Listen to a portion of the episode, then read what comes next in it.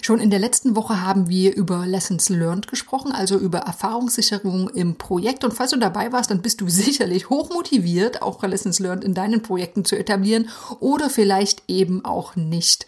Ähm, denn ich weiß nicht, ob du Organisationen kennst, in denen Lessons Learned so richtig gelebt werden, so voll und ganz, in denen Wissen so gesammelt und dokumentiert wird, dass alle Mitarbeiter einfach darauf zugreifen können und das tatsächlich auch tun. Wenn du solche Organisationen kennst, richtig super. Falls nicht, dann ist das gar nicht so ungewöhnlich, denn Lessons Learned funktionieren oft eben auch nicht. Und in dieser Episode geht es genau um zwölf typische Gründe, warum das genau so ist. Und genau das schauen wir uns an nach dem Intro. Ladies and gentlemen, welcome to the best project management podcast, Projekte leicht where projects are made easy and exciting. Let's get started.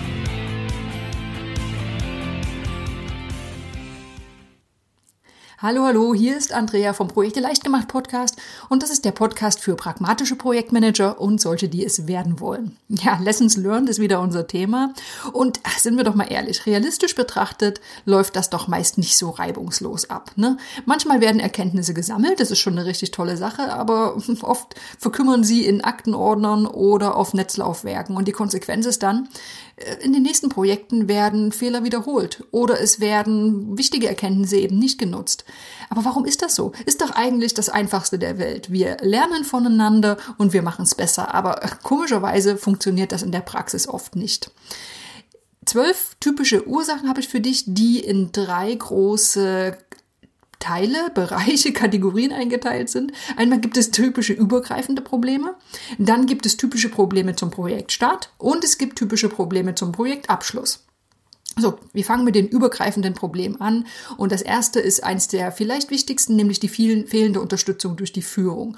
Denn wenn Führungsebene, wenn Abteilungsleiter, wenn äh, Programmleiter, wer auch immer das Thema Lessons Learned nicht vorleben, dann ist das Scheitern von Anfang an vorprogrammiert. Denn das ist eine der wirklich kritischsten Hürden.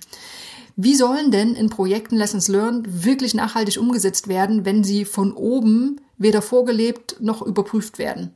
Na, das wird nicht funktionieren. Also das ist schon der erste ganz typische Grund. Dann der zweite sind fehlende Standards und Prozesse. Zwar würden wahrscheinlich ein Großteil der Befragten zustimmen, wenn man sie fragen würde, sind Lessons Learned wichtig, aber oft gibt es keine klaren Prozesse, um Lessons Learned zu sammeln, zu analysieren und dann später auch anzuwenden. Und da, da folgt die logische Konsequenz draus. Das wertvolle Wissen geht verloren und Fehler werden eben wiederholt. Und schon der dritte übergreifende Grund, das sind fehlende Ressourcen. Jetzt stell dir vor, es wird in der Organisation dieses Lernen aus Erfahrung als wichtig erachtet. Es gibt sogar Prozesse, aber irgendwie gibt es weder Geld noch Personal, um die Erkenntnisse dann auch umzusetzen. Klar, Weiterbildung kosten Geld, externe Experten kosten Geld und das irgendwie dann noch außerhalb des regulären Projektbudgets, das ist nicht immer einfach. Ähm, dieses Problem ist natürlich lösbar aber nur dann, wenn eben das Thema Lessons Learned auch durch die Führung wieder unterstützt wird. Und damit wären wir wieder beim ersten Punkt. Das waren also schon die ersten drei Punkte und das sind übergreifende Probleme, die sich durch die gesamte Organisation ziehen, also die fehlende Unterstützung durch die Führung, fehlende Standards und Prozesse und auch fehlende Ressourcen. Jetzt gehen wir mal eine Ebene tiefer direkt zum Projektstart. Warum werden Lessons Learned zum Projektstart oft vernachlässigt? Denn die gehören eben nicht nur ans Projektende. Also im Gegenteil. Besonders in der frühen Projektphase ist es ja so wichtig, auf frühere Erkenntnisse und Erfahrungen zurückzugreifen und sie dann im eigenen Projekt anzuwenden. Aber warum passiert das oft nicht? Ja, folgende Gründe. Der erste, es wird einfach nicht eingeplant. Ne?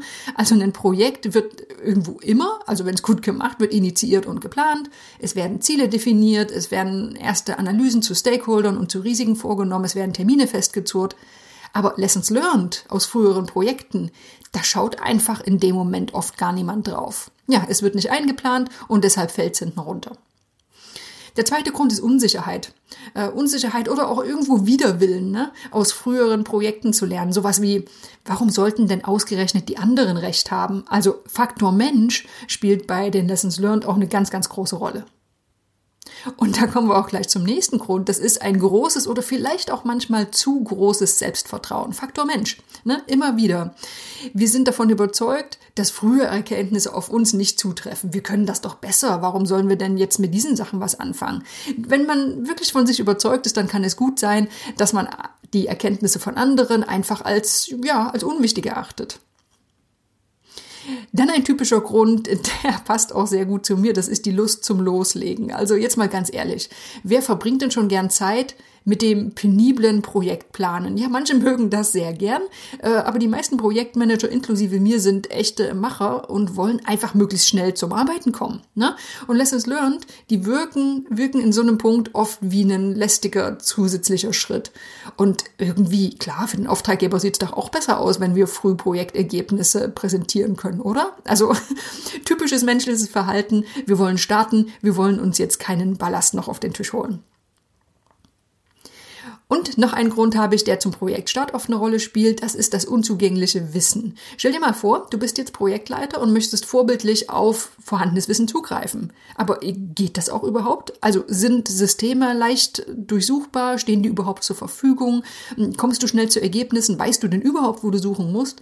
Also wenn du zwar gewillt bist, aber dann nicht die Möglichkeit bekommst, weil das Ganze einfach unorganisiert ist oder überhaupt nicht gut zur Verfügung gestellt wird, dann ist das natürlich auch ein typischer Grund, warum du dann vielleicht gleich wieder aufgibst.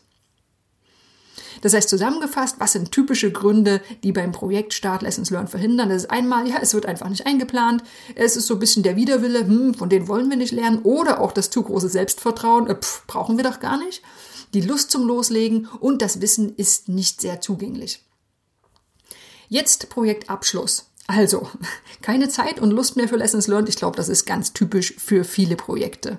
Ne, wenn das Projektergebnis ausgeliefert ist, das Projektende irgendwo erreicht ist, dann will vielleicht auch nicht jeder Platz für einen Lessons Learned Workshop schaffen. Auch hierzu noch vier Gründe. Das erste, das ist gleich das schlechte Image. Na, auch wenn Lessons Learned ja auch positive Erfahrungen beinhalten, werden eben weitaus häufiger die, die Fehler thematisiert. Und wer will schon am Projektende darüber reden? Allein dieser Punkt ist eine echte Hürde und auch die gehört zum Faktor Mensch. Dann der Drang zum Abschluss, also Projektergebnisse übergeben, Abnahme durchführen, womöglich noch einen Bericht schreiben. Irgendwo sind wir doch alle froh, wenn es dann mal vorbei ist. Dann noch so einen zusätzlichen Workshop zur Erfahrungssicherung, der wirkt einfach in solchen Momenten oft unattraktiv. Dann fehlende Anreize und Vorteile, wenn ich dann schon nicht so richtig motiviert bin, sowas zu machen.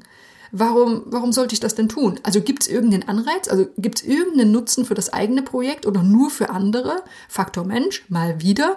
Warum sollte ich etwas tun, wenn ich nichts davon habe? Ja, da kommen dann eben oft Prozesse ins Spiel. Und dann ist es ganz einfach natürlich auch ein zusätzlicher Aufwand. Ne? Also wer mag schon lästige Zusatzaufgaben? Und dieser Punkt wirkt umso schwerer, je komplizierter der Lessons Learned Prozess aufgesetzt wurde. Also wer mag schon gern am Ende des Projekts Zeit und Ressourcen für so einen Aufwand investieren? Und damit schließt sich auch der Kreis. Ganz am Anfang habe ich gesagt, es gibt übergreifende Probleme. Und das ist sowas wie fehlende Unterstützung durch die Führung, fehlende Standards und Prozesse, fehlende Ressourcen. Das sind genau die Dinge, die am Ende eines Projekts auch dazu führen können, dass es eben eben nicht zu einem Lessons, Lessons Learned Workshop kommt, dass Erfahrungen nicht gesichert werden und dass in Folgeprojekten unnötig Zeit und Geld investiert wird, weil vorher einfach nicht genau hingeschaut wurde. Ja, du siehst, es gibt wirklich eine ganze Menge Gründe, warum keine systematische Erfahrungssicherung angewendet wird. Und jeder für sich ist ja auch irgendwo nachvollziehbar. Jetzt stellt sich vielleicht schon die Frage, sollen wir es also gleich lassen? Ne? Also sollen wir vielleicht einfach wiederholte Fehler einkalkulieren, auch wenn sie vielleicht vermeidbar wären. Letztendlich ist es ja eine unternehmerische Entscheidung. Aber eins ist mal sicher, wenn Lessons Learned fest in die Organisation integriert sind und gelebt werden, dann wirkt sich das ja nicht ausschließlich auf vermeidbare oder vermiedene Fehler aus, sondern im Grunde genommen machen alle einen Schritt nach vorn. Zusammenarbeit und Kommunikation wird, verbessert, Prozesse und Systeme werden geschaffen, die am Ende alle effizienter arbeiten lassen. Ja, und das wollen wir doch alle irgendwo, oder?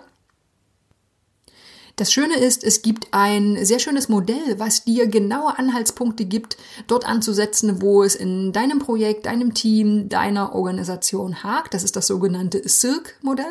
Und das hilft beim Etablieren, beim Integrieren, beim Aufsetzen und beim Durchführen von Lessons Learned. Genau darum geht's in der nächsten Episode. Ich hoffe, du bist wieder mit dabei. Ich freue mich drauf.